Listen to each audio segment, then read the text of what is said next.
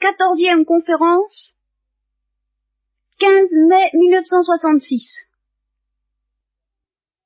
Nous avions terminé de commenter euh, la bénédiction volée, le mensonge de Jacob remplaçant son frère Isaïe. Alors, après ça, alors j'y insiste plus, hein, je crois qu'on l'a suffisamment commenté et pendant la retraite aussi.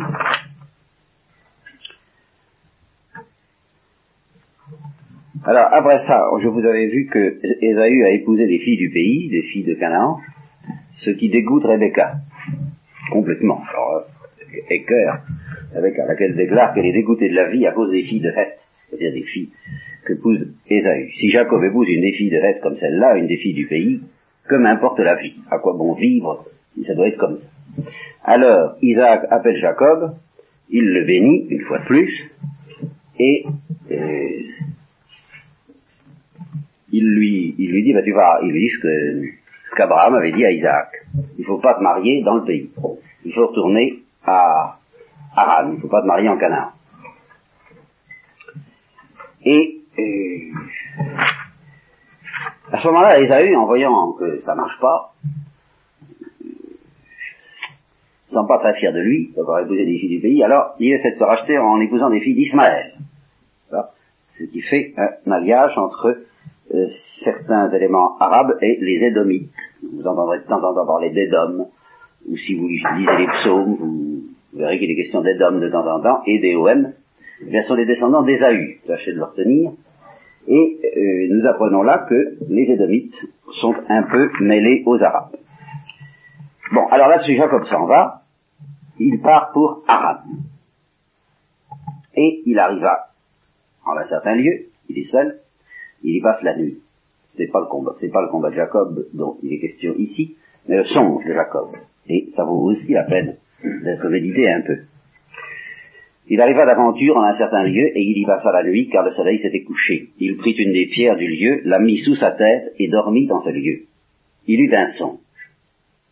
Voilà qu'une échelle était plantée en terre, et que son sommet atteignait le ciel, et des anges de Dieu y montaient et descendaient.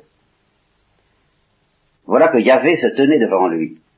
Donc Yahvé est d'un côté tout à fait au sommet de l'échelle, à haut du ciel, et en même temps il se tient devant Jacob, et il lui dit, je suis Yahvé, le Dieu d'Abraham, ton ancêtre, et le Dieu d'Isaac. La terre sur laquelle tu es couché, je la donne à toi et à ta descendance. Ce passage, entre autres éléments importants, est le premier où, dans l'histoire, Jacob a affaire directement à Dieu. Jusqu'à présent, euh, Jacob a suivi pieusement les enseignements de son père Isaac et de son grand-père Abraham et de sa mère Rebecca sur ce point. Il a adopté leur religion, euh, il a adopté leur Dieu, mais ce n'était pas encore son Dieu. Nous allons le voir d'ailleurs tout à l'heure. Il n'a pas eu de contact personnel, n'a pas eu encore d'expérience religieuse. Alors c'est sa première expérience religieuse, tout au moins c'est la première qu'on raconte dans la Genèse. Et alors, ça recommence, n'est-ce pas, les, les, promesses, toujours du style de celles que vous avez déjà entendues à propos d'Abraham. La terre sur laquelle tu es couché, je la donne à toi et à ta descendance. Il n'est donc pas encore reparti à Haran, il est encore dans le coin. Ta descendance deviendra nombreuse comme la poussière du sol, tu déborderas à l'Occident et à l'Orient, au Septentrion et au Midi, et toutes les nations du monde se béniront par toi et par ta descendance. Commencez à connaître cette musique, je n'y insiste pas. Je suis avec toi, je te garderai partout où tu iras, et je te ramènerai dans ce pays, donc vous voyez qu'il n'a pas encore quitté la frontière, il n'a pas encore passé la frontière, hein, car je ne t'abandonnerai pas que je n'ai accompli ce que je t'ai promis. Jacob s'éveilla de son sommeil. Et alors, sa première réaction, c'est la peur. Et ce qui prouve l'authenticité d'ailleurs de son expérience. Ce n'est pas euh, un esbaudissement joyeux, il a, il a peur. Et il dit, en vérité, Yahvé est en ce lieu et je ne le savais pas, il eut peur et dit que ce lieu est redoutable. Cette parole, que ce lieu est redoutable, a été adoptée par la liturgie de l'Église à propos de toutes les églises. Chaque fois qu'on bénit une église, ou plutôt qu'on la consacre, on chante une messe dont l'introïte, c'est-à-dire le chant d'entrée, commence par terribilis c'est que ce lieu est redoutable, et on ajoute le texte qui suit dans la Genèse, ce n'est rien d'autre, ce n'est pas moins qu'une maison de Dieu et la porte du ciel. Euh, Il y a une cabine téléphonique pour le ciel à cet endroit. Je, je ne le savais pas. Levé de bon matin, il prit la pierre qui lui avait servi de chevet, il la dressa comme une stèle et répandit de l'huile sur son sommet. À ce lieu, il donna le nom de Bethel. Mais auparavant, la ville s'appelait Luz, peu importe. Et alors, c'est tellement nouveau dans l'expérience de Jacob euh, qu'il décide à son tour de s'engager envers le Dieu de ses parents et de décider que ce sera son Dieu. Plutôt, il répond à l'appel de Dieu en acceptant que ce Dieu soit son Dieu. Si Dieu est avec moi et me garde dans la route par où je vais, s'il me donne du pain à manger, donnez-nous aujourd'hui notre pain de ce jour, et des habits pour me vêtir, si je reviens sain et sauf chez mon Père, alors Yahvé sera mon Dieu. Il a peur, mais il est quand même attiré, voyez-vous. Et cette pierre que j'ai dressée comme une stèle sera une maison de Dieu, et de tout ce que tu me donneras, il parle brusquement à Dieu, je te paierai fidèlement la dîme, c'est-à-dire le dixième. Alors, ce passage est célèbre, cette histoire de l'échelle de Jacob, euh, on va lui parler, et on l'a interprété de différentes manières chez les pères. Les uns ont vu la providence qui s'exerce par le ministère des anges, et d'autres, plus profondément, y vu le mystère de l'incarnation. Alors, je vous rappelle que le Christ lui-même fait allusion à ce texte de la Genèse dans Saint Jean à propos de l'entretien avec Nathanaël. Je vous lis l'entretien avec Nathanaël, c'est en rapprochant les textes qui prennent leur faveur. C'est la manière la plus simple. Euh, Philippe rencontre Nathanaël et lui dit, euh, ça y est, ça y est, on, le tient, on, l'a trouvé. Celui dont il est parlé dans la loi de Moïse et dans les prophètes. Vous voyez, ça, dans ces textes que nous commençons à étudier. Eh bien, c'est Jésus, le fils de Joseph, de Nazareth. De Nazareth, Nazareth, répond Nathanaël. Nazareth. Est-ce qu'il peut sortir quelque chose de bon de Nazareth? C'est une parole que j'ai bien comprise, que j'ai mieux compris, je vous l'ai dit, je crois déjà, quand je suis allé en Israël, parce qu'on m'a dit que ça reste toujours le lieu le plus infâme d'Israël, du point de vue moralité. La, le trafic des femmes, la drogue, tout ça, euh, ça, ça, ça, se trafique à Nazareth. C'est une ville assez épouvantable. Et, alors on comprend mieux le réflexe de Nathanaël. ça a toujours été comme ça. C'est là où on voit euh, ce que c'est que le de l'incarnation, hein. l'insertion, la mission. Il y aurait bien lieu d'assister. Alors, euh, Nathanaël, qui est un garçon propre, n'est-ce pas Un Israélite authentique, dans lequel il n'y a pas de mensonge, dit Ouh, Nazareth, Nazareth. Mais il peut, je vois vraiment pas qu'il puisse sortir grand-chose de bon de Nazareth. Alors, Philippe répond, la seule chose à répondre dans ces cas-là, écoute, euh, viens voir. Bon pour discuter avec toi, viens et vois. Et alors dès que Jésus voit venir Nathanaël, il dit, voilà un vrai juif, dans lequel il n'y a pas d'artifice. D'où me connais-tu? lui dit Nathanaël d'un air un peu méfiant. Avant que Philippe t'appelle, reprit Jésus, quand tu étais sous le figuier, je t'ai vu. Alors, il est probable qu'il a dû se passer quelque chose d'assez profond, d'assez bouleversant, euh, genre euh, échelle de Jacob, moi j'en sais rien euh, ou son Jacob pour Nathanaël à ce moment-là, ça lui suffit. Euh, alors oui, ça c'est le gars qui fait pas de difficulté, pas, d'histoire. Il est méfiant au départ, mais alors si on lui donne un signe en profondeur, c'est fini, il ne discute plus. Alors aussitôt, Rabbi, tu es le fils de Dieu. Voilà. Ah, ça, c'est comme ça qu'il faut procéder. Pour la spirituelle. Il faut se méfier avant. Il faut pas foncer comme, euh, comme ça. Il faut demander des... Alors une fois qu'on a reconnu un signe authentique, indubitable, puis qui, touche à les profondeurs, alors là, il faut plus discuter être à la fois très critique tant qu'on n'a pas eu le, grand signe, le signe qui montre que Dieu est là, et puis une fois que vraiment on a eu quelque chose d'indiscutable, alors il ne faut plus revenir en arrière. Rabbi, tu es le fils de Dieu, tu es le roi d'Israël. Et alors justement, Jésus lui dit, eh ben, il t'en faut pas. tu, tu, tu, vas pas dedans, moins, hein. Je t'ai dit, tu, je t'ai vu sur le figuier, ça te suffit pour croire, tu verras mieux. Encore. Et alors c'est là qu'il ajoute, en vérité, en vérité, je vous le dis, vous verrez le ciel ouvert et les anges de Dieu monter et descendre au-dessus du Fils de l'homme. Donc c'était une figure du Christ et de la situation du Christ qui est lui-même l'échelle de Jacob.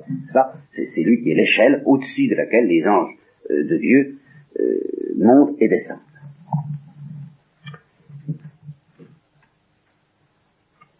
Voilà ce qu'on peut dire au sujet de ce songe de Jacob. Et alors, il continue, du côté de l'Orient, et il arrive chez, de nouveau chez le fameux Laban. Alors, la scène est très belle, il faut la lire et se laisser la scène de l'arrivée, en très émouvant, parce qu'il rentre dans sa famille, chez ses cousins. Tout chez, les cousins, quoi. Je vais pas recommencer l'arbre généalogique, pour pas vous vous en souvenez un peu, quoi. Bon. Alors, voici qu'il vit un puits dans la campagne, près duquel étaient couchés trois troupeaux de petits bétail. C'était à ce puits qu'on abreuvait les troupeaux, mais la pierre qui enfermait l'ouverture était grande. ben oui, c'est un puits qui se ferme et qui s'ouvre à l'aide d'une pierre, et cette pierre est lourde. Alors il faut, il faut qu'ils se mettent à plusieurs pour la rouler. Quand tous les troupeaux étaient rassemblés là, on roulait la pierre de sur la bouche du puits. Il fallait que tous les troupeaux se, rassemblent pour que tous les bergers s'y mettent. Parce que s'il y avait qu'un berger, il n'arrivait pas à rouler la pierre. Alors là, on roulait la pierre de sur la bouche du puits, on abreuvait le bétail, puis on remettait la pierre en place sur la bouche du puits et tout le monde s'en va. Jacob demande au pâtre, mes frères, d'où êtes-vous? Et ils répondirent, nous sommes de Haran. Oh, alors il dit. J'arrive. Ben voilà, j'arrive au port, je suis en famille. Il leur dit, connaissez-vous Laban, fils de Nahor? Nous le connaissons, répondirent-ils. Euh, comment ça va? Non. Eh, ça va bien.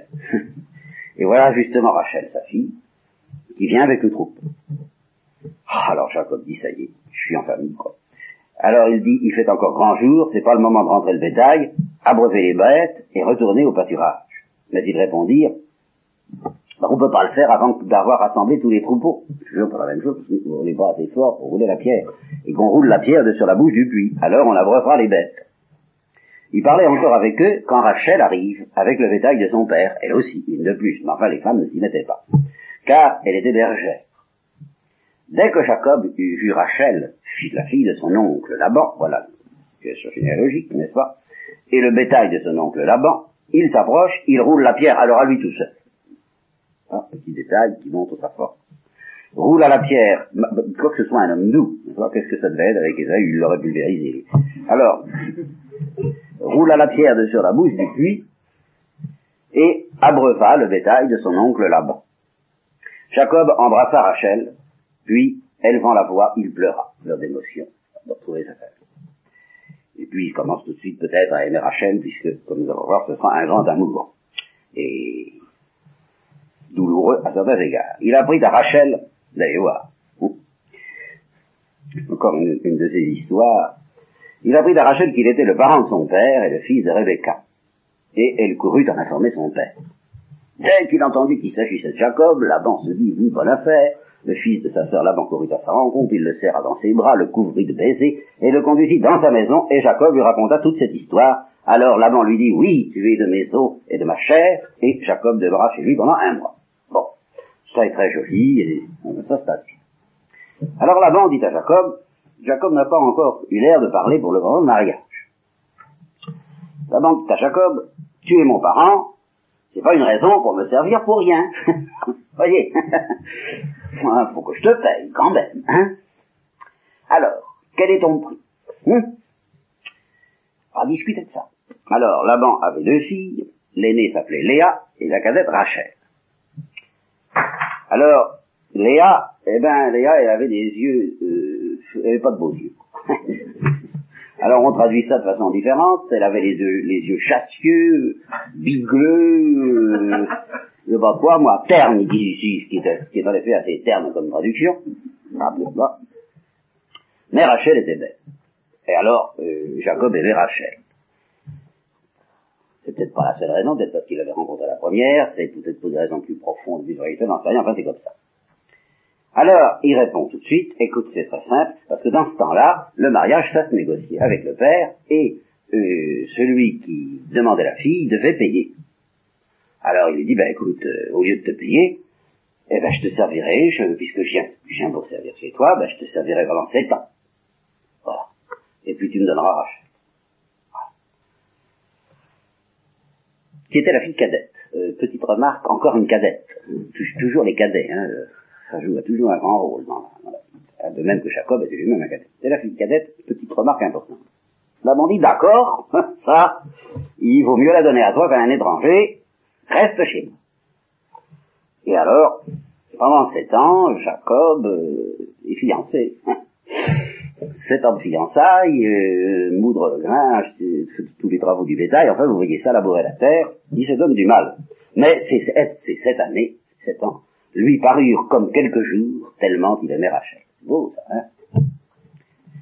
Et puis, au bout de sept ans, il dit, bon ben maintenant, hein, hein, ça y est, on se marie. Parce que cette fois, euh, mon temps est accompli et il faut que j'aille vers. Alors Laban réunit tous les du lieu, il donne un banquet sensationnel, et le soir, alors voilà, il faut savoir que dans l'Orient, pas, la fiancée arrive voilée. C'est seulement au petit matin hein, que découvre son visage. Donc après la nuit. Alors, le soir, il prend sa fille Léa. Et puis il la, met, il la donne à Jacob. Et celui-ci s'unit à Léa. Sans se douter de rien. Alors, euh, on, on, ajoutait toujours une servante dans ces cas-là, n'est-ce pas? On ne donnait pas seulement la fille, on donnait une servante qui avait un rôle très important que vous connaissez déjà dans le cas où la fille serait stérile. Hein, vous savez déjà, et c'est ce qui arrivera d'ailleurs. Alors, euh, donc donne une servante à Léa qui s'appelait Zilpha. Le matin arrive, c'était Léa. Moi je lis le texte. Hein, je... ah, je... Alors, évidemment, Jacob, il n'est pas content. il dit, ben mon Dieu, moi je t'ai servi pour Rachel, tu m'as trompé. Et le commentateur dit, eh bien, il est puni, il y a quand même une, une espèce de morale implicite, de, il a trompé Esaü, et il a trompé euh, Isaac, il, il, subit son châtiment sous forme de tromperie, lui aussi il est trompé. Alors, Laban répondit, oh, chez nous c'est pas l'usage, dans le pays, de marier la plus jeune avant l'aînée. Alors évidemment, Jacob, c'est pas dit dans le texte, mais j'imagine que Jacob, enfin, moi, si c'était moi, j'aurais redit, vous auriez pu le dire plus tôt, hein, enfin. Mais enfin, ça peut s'arranger, dit là-bas. Parce que là encore, en Orient, on pouvait épouser les deux sœurs. Ça a été interdit en Israël, plus tard, dans la loi du Lévitique. En ce moment-là, ça ne l'était pas. Alors, il dit, écoute, ça peut s'arranger, tu termines la semaine de noces, parce que ça dure une semaine, avec Léa, hein, et puis je te donne Rachel à la fin de la semaine, mais tu me serviras encore sept ans. Hein? Alors je te donne tout de suite, Rachel, mais enfin, il faudra observer encore sept ans. Eh bien, Jacob, pris au piège comme son frère Esaü, est obligé de marcher parce qu'il aimait Rachel, il a faire, quoi. Alors, il achève la semaine de noces, et là-bas, lui donne sa fille Rachel, euh, et avec une servante, bien entendu, toujours une servante, très important, Bila, s'appelait Bila, V-I-L-H-A. Et Jacob, ainsi, s'unit aussi à Rachel, et il aima Rachel plus que Léa, et il resta encore pendant sept ans. Et alors ici, nous arrivons aux enfants de Jacob, c'est-à-dire à quelque chose de particulièrement important, et dont il faut que vous vous souveniez autant que possible euh, de manière définitive, car ces deux enfants, nous allons voir, nous allons voir comment ils arrivent successivement, les uns par Rachel, les autres par Lia, les uns par la servante de Rachel, les autres par la servante de Léa, enfin c'est toutes les espèces de, de rouler-bouler, quoi, si j'ose dire. et, et ben, en fait tout ça, ça aboutit à onze enfants. Le douzième sera plus tard, quand il sera retourné en, Israël. Hein Alors, il faut essayer de les retenir. Vous verrez d'ailleurs au passage qu'il y en a quelques-uns qui sont très importants, donc vous connaissez déjà, parce que ce sont les douze tribus d'Israël qui se constituent. Jacob ne savait pas encore Israël, mais dans quelque temps, euh, il s'appellera Israël. Nous verrons pourquoi et comment. Mais, euh, ça y est, et alors ce chiffre de douze qui est si important, pour des raisons fort mystérieuses, hein, douze mois dans douze signes du zodiaque, douze apôtres, douze, euh, eh bien, douze tribus d'Israël. Et vous savez bien le, texte de, l'Apocalypse, n'est-ce pas, où il est question des, où il voit les, les 144 000, n'est-ce pas, de, de, la tribu de, de Sachar, 12 000 etc., quoi, 12 000 de chaque tribu, et où également le Christ dit, vous siégerez aux apôtres, qu'est-ce qui, que nous aurons? Il, Vous êtes douze et vous, siégerez sur douze trônes pour juger les douze tribus d'Israël. Ça, ça reste quelque chose de capital dans la pensée de Dieu. Je ne sais pas exactement ce que ça signifie d'ailleurs. En tous les cas, si on admet, euh, ah oui, j'ai oublié de vous dire ça, euh, l'histoire d'Ésaü et de Jacob a suscité quelques remous euh, dans chez vous, pas, les uns ou les autres, vous m'avez fait part à l'occasion. Il y en a qui se sont étonnés de tel ou tel détail, en particulier ben, l'histoire assez énorme du mensonge. D'autres se sont étonnés purement et simplement, pour des raisons euh, plus rigoureusement médicales, parce qu'ils sont plus instruits, que, Jacob ait tenu le talon d'Ésaü, n'est-ce pas, euh, dans le sein de sa mère. Alors, euh, chacun réagit sur son domaine, n'est-ce pas? C'est normal. Et euh, à ce sujet, je vous dis que vous savez que dans la Bible, il y a des livres considérés comme historiques, et il y a des livres considérés comme non historiques. Job, Tobie, Esther, Esther, ne sais pas, mais enfin certainement Tobie, Jonas, ne sont pas considérés comme des livres historiques, c'est-à-dire que ce sont des histoires euh, symboliques, analogues à des contes de fées, euh, qui ont des, une vérité religieuse, qui sont porteurs d'une vérité religieuse absolument infaillible, mais euh, qui ne racontent pas une histoire. Qui, l'auteur sacré n'a pas l'intention de raconter une histoire. L'affirmation que je fais là, en 1966, il y a 30 ans, j'aurais pas pu la faire. L'Église ne me l'aurait pas permis. Il y a eu une évolution considérable dans l'exagèse à ce sujet. C'est Pie XII qui a euh, le premier ouvert la porte en, en acceptant qu'on interprète la Bible en, en, distinguant des genres littéraires dont certains ne sont pas historiques. Ça a été une sorte de révolution dans l'exégèse catholique. Jusqu'à présent, les exégèses catholiques n'avaient pas le droit. Et alors, les esprits un peu étroits disaient c'est comme ça, c'est arrivé, et puis tant pis pour la science. Alors, vous comprenez, c'est quand même des difficultés. Eh bien, s'il y a des livres historiques et des livres moins historiques, euh, non historiques, peut-être y avoir euh, des livres dans lesquels il y a un certain mélange. On reconnaît que le, début de la Genèse euh, n'est certainement pas d'une rigueur historique absolue au sens du mot actuel. Alors, dans les histoires que je vous raconte, la substance est historique. Je vous dis pas que tous les détails le sont de la même façon, moi je ne vous le garantis pas absolument, je n'en sais rien. Euh, si l'Église se prononce dans ce sens, je suis euh, le jugement de l'Église, mais moi, avec ma connaissance à moi, je ne peux pas vous garantir que, historiquement parlant, Jacob est tenu le talent d'Ésaü, euh, hein, hein. Alors ne nous excitons pas là-dessus, voilà, c'est pas bien grave. Alors pour les douze, je pense qu'il y en a eu douze quand même, ça je, suppose que, c'est vrai. On ne compte pas les filles d'ailleurs, bien entendu. Il y en a une, on a, enfin, c'est pas elle ne constitue pas une colonne d'Israël, n'est-ce pas? Une des douze, ne constitue pas une tribu. Alors, ça commence tout de suite le, petit chassé-croisé, vous allez voir. Euh, Léa, donc, est délaissée, n'est-ce pas Jacob ne s'occupe que de Rachel. Alors Yahvé voit que Léa est délaissée, il a pitié d'elle, eh bien, c'est celle-là qui sera féconde. Puis Rachel est pas stérile. Voilà. Alors, Léa conçoit, et elle enfante un fils qu'elle appelle Ruben. Alors, premier, ce sera la première tribu d'Israël. Et plus tard, ça, la division du pays de Canaan, quand il sera occupé par Israël, se fera euh, d'après euh, les noms de ces enfants de Jacob, qui, euh, ces enfants-là donneront leur, leur nom à toutes les grandes familles d'Israël. Donc, Ruben. Alors, sur chacun de ces mots, il y a un jeu de mots en hébreu. je ne vous fais pas, je vous fais tout à fait la grâce d'analyser le jeu de mots. Enfin, il paraît que ça veut dire, Yahvé a vu ma détresse, maintenant mon mari m'aimera. Puisque je lui ai donné un enfant. Et puis ça continue, elle consulte encore, elle enfanta un fils, et elle l'appelle Siméon. Ce qui veut dire, Yahvé a entendu que j'étais délaissé, et il m'a aussi donné celui-ci. C'est un petit peu comme dans Belém, vous savez, dans le bourgeois gentilhomme. On dit des tas de choses avec deux syllabes, n'est-ce pas, dans cette langue-là. Remarquez que c'est un petit peu le cas de l'hébreu, effectivement, et aussi de l'arabe ce sont des langues dans lesquelles les voyelles sont un petit peu catapultées, on dit beaucoup de choses en peu de mots. Elle l'a placiné. Elle ensuite encore, elle enfanta un fils, et elle l'appelle Lévi. Ah Je pense que vous le connaissez celui-là, n'est-ce pas? Je vous en ai déjà parlé. À propos du sacerdoce, selon l'ordre de Melchizedek, qui doit s'occuper, qui doit s'opposer au sacerdoce selon l'ordre de Lévi, le Christ n'étant pas de la tribu de Lévi. J'espère que euh, vous allez repérer au passage je vais vous poser la question pour chacune des tribus à partir de maintenant, quelle est celle dont descend Jésus-Christ? Est-ce que jusqu'à présent elle a été nommée? Non. Vous, vous en doutez, c'est pour ça que vous répondez non. Bon.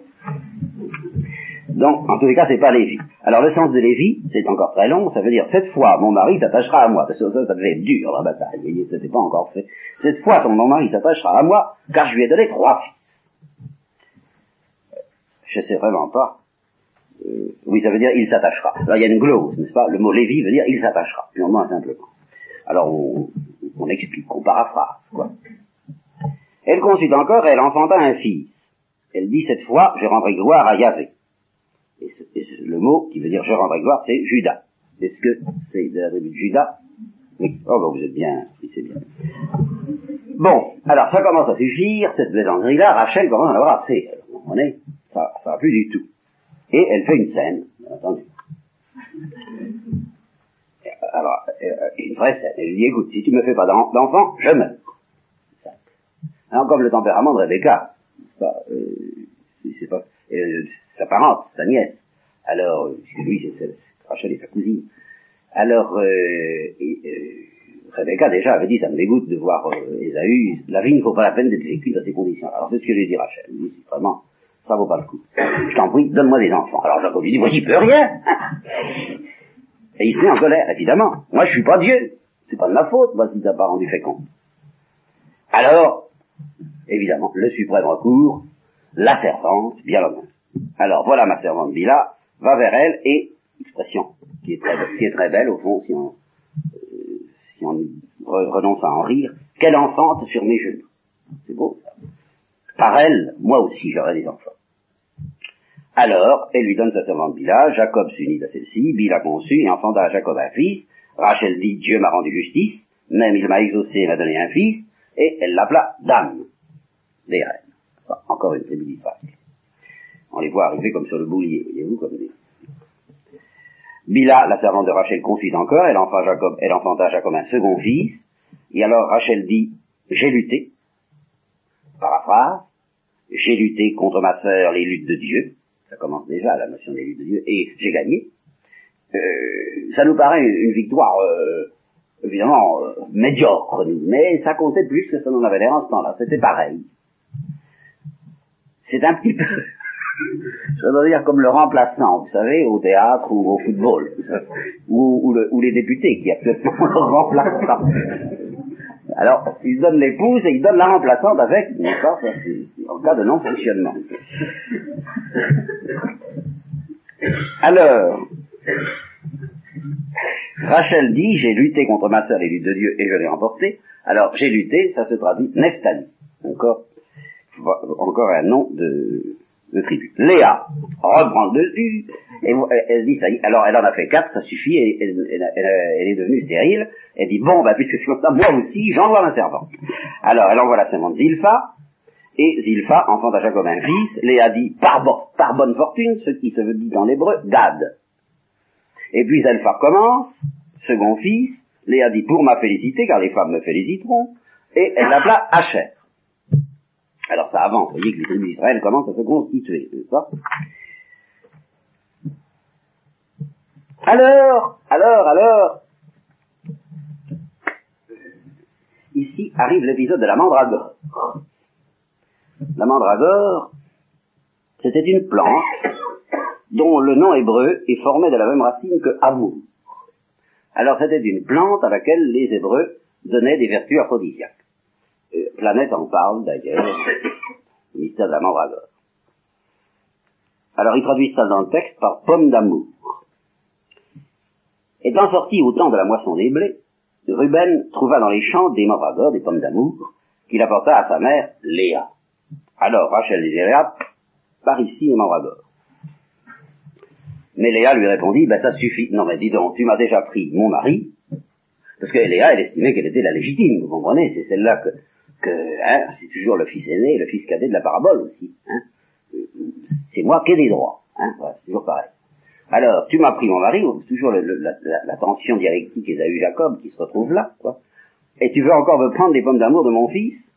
Alors Rachel fait un marché assez curieux, là encore, m'excuse, hein.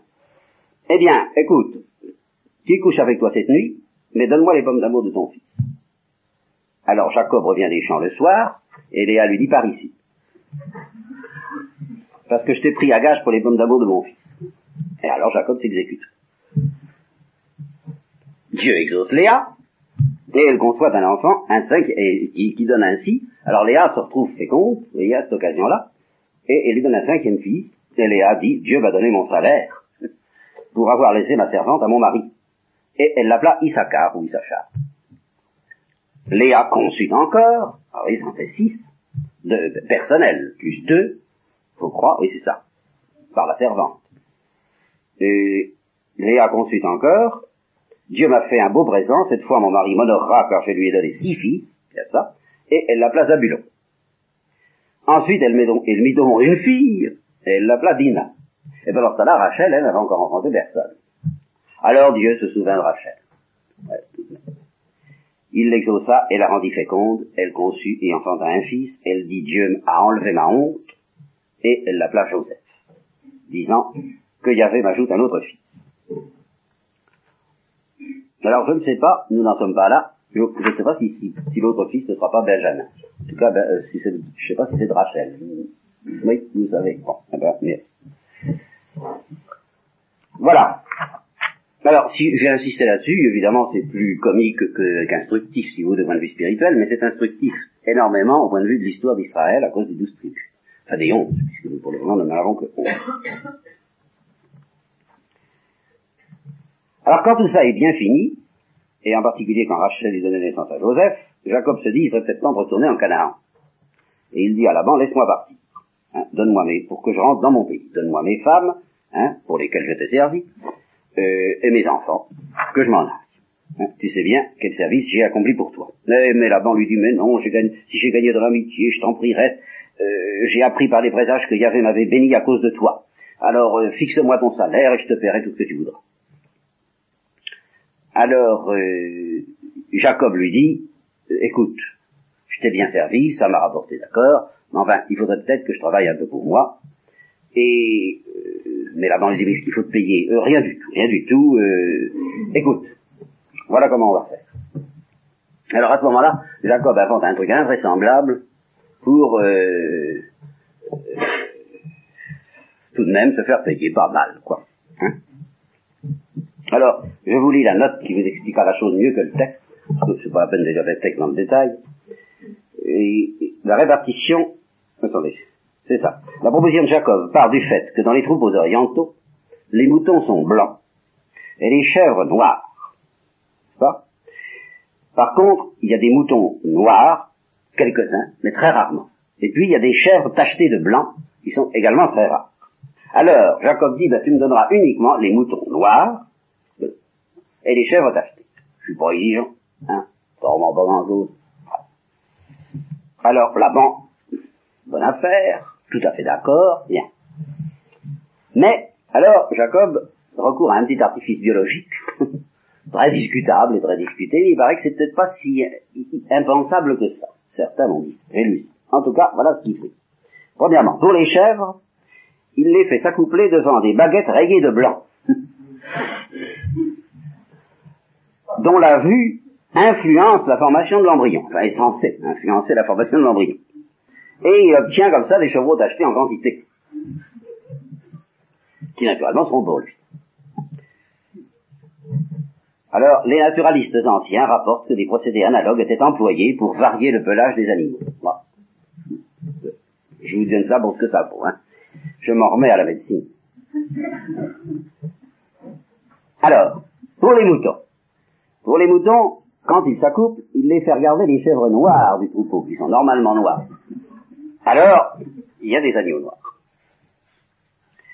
Et puis, pour toutes ces opérations, il choisit des reproducteurs robustes laissant à la bande tous ceux qui sont plutôt débiles et leurs descendants. N'est-ce pas? Voilà. Alors, le, la note ajoute que cette histoire est très ancienne, mais qu'elle a réjoui tous les Israélites, heureux que Jacob, indignement exploité par Laban, prenne enfin sa revanche. Et en somme, il la prenait honnêtement, en s'en tenant au terme du contrat. Voilà. Alors, je passe sur ces détails amusants, ce serait dommage de vous en priver, mais enfin, c'est pas la peine d'y insister trop. Là-dessus, euh, eh bien évidemment, la bande n'est pas très content. À son tour, de ne pas être content. Et Jacob vit à la mine de la bande qui n'était plus avec lui comme auparavant. C'est un peu plus froid. Et c'est le moment que je choisis comme par hasard il y avait pour dire à Jacob, retourne au pays de tes pères, dans ta patrie, et je serai avec toi. Alors, il faut convaincre Rachel et Léa d'abandonner leur père. Alors là, Jacob leur dit, leur casse le morceau, il leur dit, votre père, il n'est plus, il n'est plus aussi gentil avec moi qu'avant, hein. Mais écoutez, le Dieu de mon père a été avec moi. Et votre père, vous comprenez, moi je commence à en avoir euh, mon compte, hein.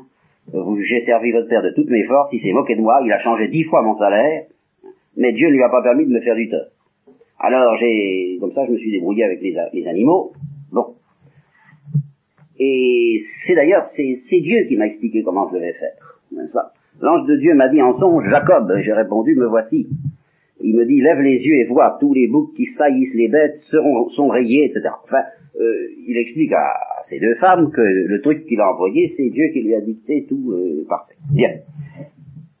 Alors, Rachel et Léa euh, sont tout à fait d'accord. Hein? Elles trouvent que là-bas non plus se conduit pas comme il faut avec elles. Elles sont considérées par lui comme des étrangères, il les a vendues, il a ensuite mangé notre argent. allez, on s'en va. Alors Jacob se, levait, se lève et s'en va en douce. Ça qui est très important. Je, je passe les détails du texte, mais enfin, tout de même, il faut que je vous raconte l'histoire. Et en particulier, pendant que Laban est allé tondre son troupeau, alors Rachel a une initiative secrète. Là encore, c'est un truc très bizarre, et elle n'en dit rien à Jacob. Elle dérobe les idoles domestiques. C'était les théraphimes. Vous avez entendu parler de l'histoire des théraphimes. Si vous n'avez pas entendu parler, vous l'apprenez. Ce sont des idoles domestiques. Il euh, faut pas oublier que Laban appartenait à une religion qui n'était pas encore épurée, comme commençait à l'être la famille, euh, la famille Abraham, si je peux dire, hein, la famille Jacob. Mais alors, qu'est-ce que signifiait ces, ces ou ces idoles domestiques? Ça signifiait le droit à l'héritage. Ça avait une importance fondamentale. Alors, euh, Rachel fauche les idoles. Le troisième jour, Laban s'aperçoit que, il dit, oui, Jacob, on dit, ben, il est parti. Oh, alors il est très méchant il le poursuit pendant sept jours de chemin, et puis il l'attrape, mais il l'attrape encore, il le rejoint, il arrive à le rejoindre, il l'attrape encore, mais avec beaucoup d'amabilité, c'est toujours pareil. Alors là, c'est, vous allez voir, écoutez bien. Pourquoi as-tu abusé mon esprit, as-tu emmené mes filles comme des captifs de guerre? Hein, pourquoi as-tu fui en secret et m'as-tu abusé au lieu de m'avertir pour que je te reconduise dans l'allégresse et les chants avec les tambourins et les lyres? Tu m'as pas, tu m'as pas permis de te dire adieu. Oh, c'est pas des choses à faire, faut pas partir comme ça, voyons, hein Tu m'as pas laissé embrasser mes fils et mes filles. Vraiment, tu as agi en insensé, je pourrais te faire du mal. Hein Mais le Dieu de ton père, la nuit dernière, m'a dit ceci. Garde-toi de dire à Jacob quoi que ce soit. Bon, alors, tu es parti, ça va, je passe, n'insiste pas, mais mes théraphies.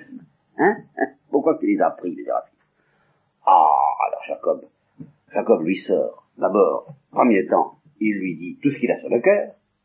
Je suis parti parce que j'ai eu peur. Hein? Mais euh, si c'est pas moi qui ai pris tes théraphies, et s'il y a quelqu'un de ma maison qui a pris tes théraphies, il ne va pas sortir d'ici vivant. Fouille, tout, partout. Alors ça risquait évidemment de se terminer assez mal pour Rachel, pas?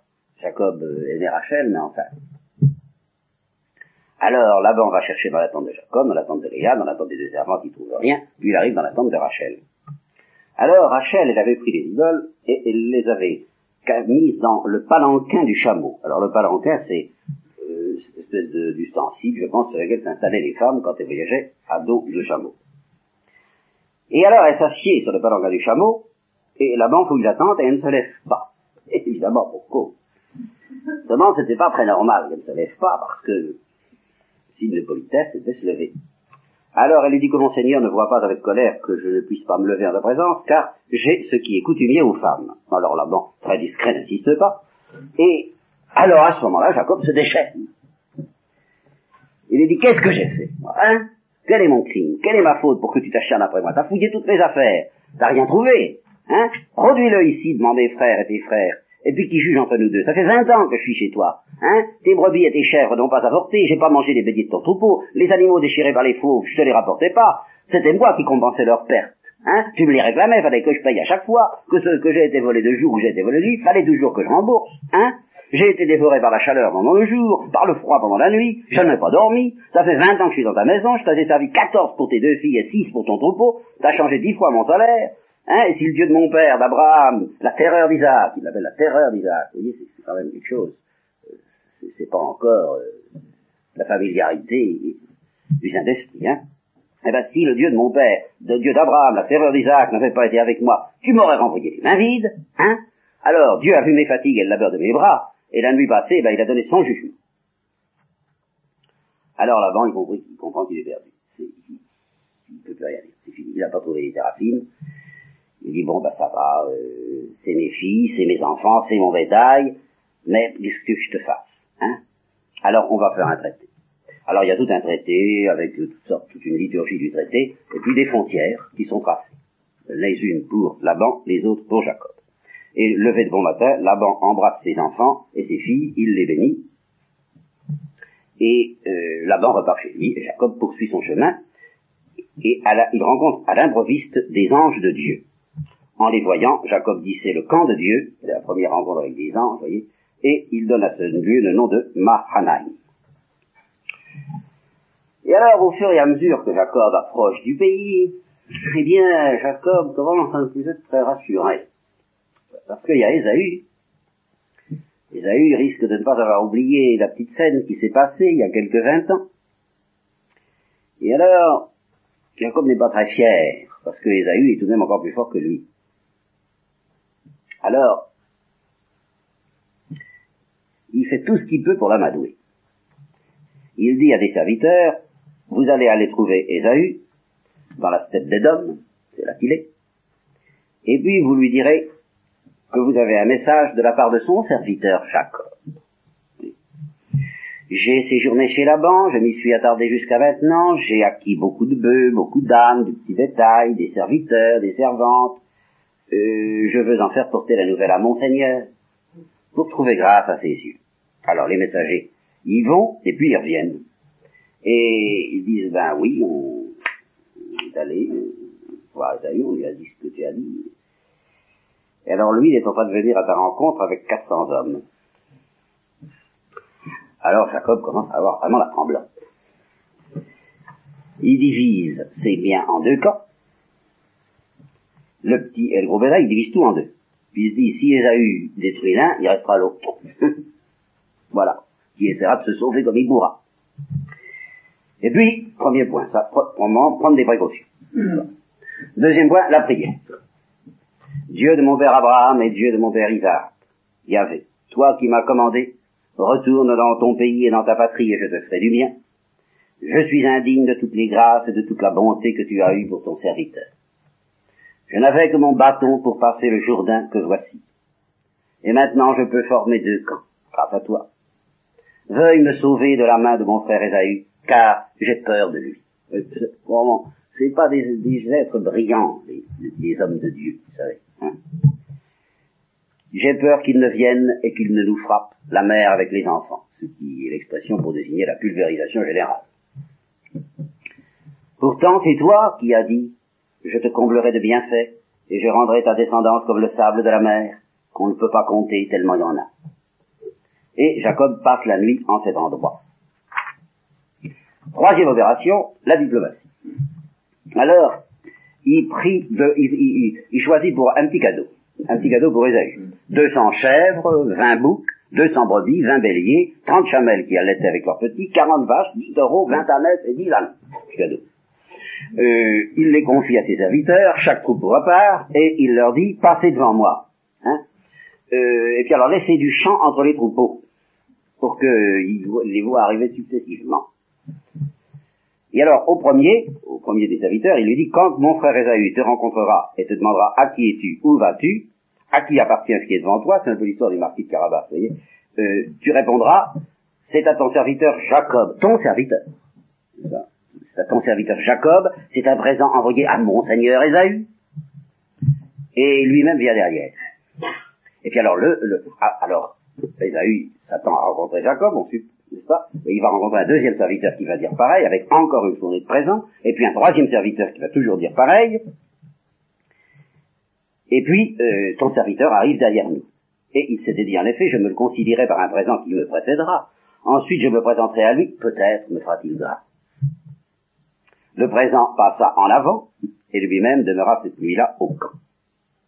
Et c'est à ce moment-là évidemment, Jacob va être cautérisé dans des événements qui vont le, surélever bien au-dessus de ses pauvres frayeurs, euh, dans ce fameux combat de Jacob dont je vous ferai pas de commentaires, vous m'en excuserez, parce que le commentaire, euh, je l'ai fait en long, en large, je ne fais pas d'ailleurs trop de propagande pour lui, parce que je suis vous signaler que je n'en ai plus beaucoup. Mais je vais simplement le lire, parce que je ne peux même pas laisser passer ce texte sans le lire. Cette même nuit, il se leva, prit ses deux femmes, ses deux servantes, ses onze enfants, et passa le guet du Jabok, les onze enfants, les onze tribus d'Israël. Le guet du Jabok. Il les prit et leur fit passer le torrent, et il fit passer aussi tout ce qu'il possédait. Et donc tout le monde en avant, puis il reste seul. Avec sa peur. C'est pour ça que ça commence. Et quelqu'un, lutta avec lui jusqu'à l'aurore. Voyant qu'il ne pouvait le vaincre, il le frappa à l'articulation de la hanche, et l'articulation de la hanche de Jacob se démit pendant qu'il luttait avec lui. Et ce quelqu'un, ce personnage, dit, Laisse-moi partir, car voici l'aurore. Mais Jacob répondit, Je ne te lâcherai pas, je ne te laisserai pas partir avant que tu ne m'aies béni. L'autre demanda, Quel est ton nom? Jacob, répondit-il. Il reprit, On ne t'appellera plus Jacob, mais Israël. Voilà le nom d'Israël pour la première fois apparaît. Et Israël veut dire, alors là, il faut tout de même voir cette étymologie, tu as été fort contre Dieu et contre les hommes tu l'emporteras. Voilà le texte tel qu'il est traduit ici. Euh, Israël signifiait probablement, dit la note, que Dieu se montre fort. Et ici, on l'explique, il a été fort contre Dieu.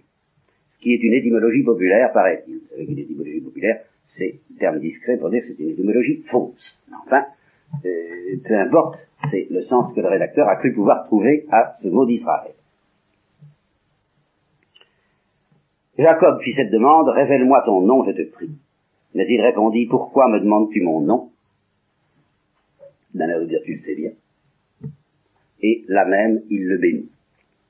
Et en effet, Jacob le sait bien, car il donne à cet endroit le nom de Phénuel ou Penuel, car, dit-il, j'ai vu Dieu face à face, et je ne suis pas mort.